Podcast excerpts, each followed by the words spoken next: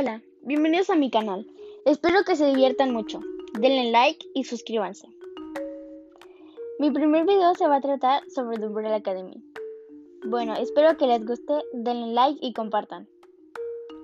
The Umbrella Academy es un cómic de superhéroes compuesto por tres series limitadas, escritas por el estadounidense Gerald Way y dibujadas por el brasileño Gabriel Ba. La historia de este original cómic arranca con un hecho mundialmente inexplicable.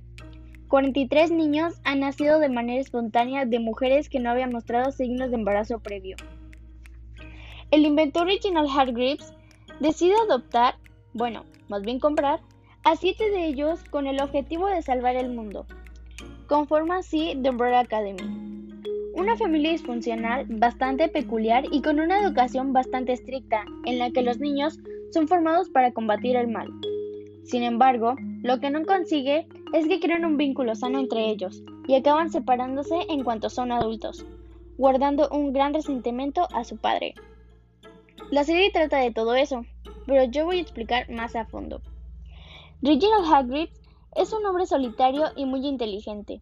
Hizo una robot para que cuidara a los siete niños como si fuera su mamá, y educó un mono para poder hablar y hacer cosas de humanos. El 1 de octubre de 1989, 43 mujeres dieron a luz, pero al inicio del día no estaban embarazadas. Reginald Hagrid intentó adoptar a la mayor cantidad de niños. Solo pudo conseguir 7. Los educó para pelear y salvar el mundo, pero un día uno de ellos, número 5, quiso utilizar sus poderes y viajar en el tiempo. Reginald le dijo que no lo hiciera, pero 5 no le hizo caso y viajó en el tiempo al futuro para ser exactos.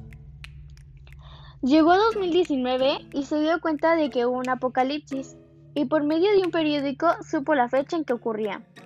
No habían más pistas más que un ojo en la mano de número uno. Tardó 58 años en regresar a su línea temporal verdadera, 2019. Al llegar, según sus hermanos, habían pasado 16 años, pero en realidad habían pasado 58. Primero le dijo a Vania, número 7, y luego los demás sobre el apocalipsis.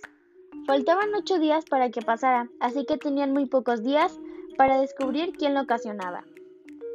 Al final se dieron cuenta que la que ocasionaba el apocalipsis era Vania, y no la pudieron detener. Solo se salvaron los siete hermanos gracias a los poderes de número 5 que los llevó al pasado. Bueno, eso es todo. Espero que les haya gustado y si les gustó, denle like y suscríbanse.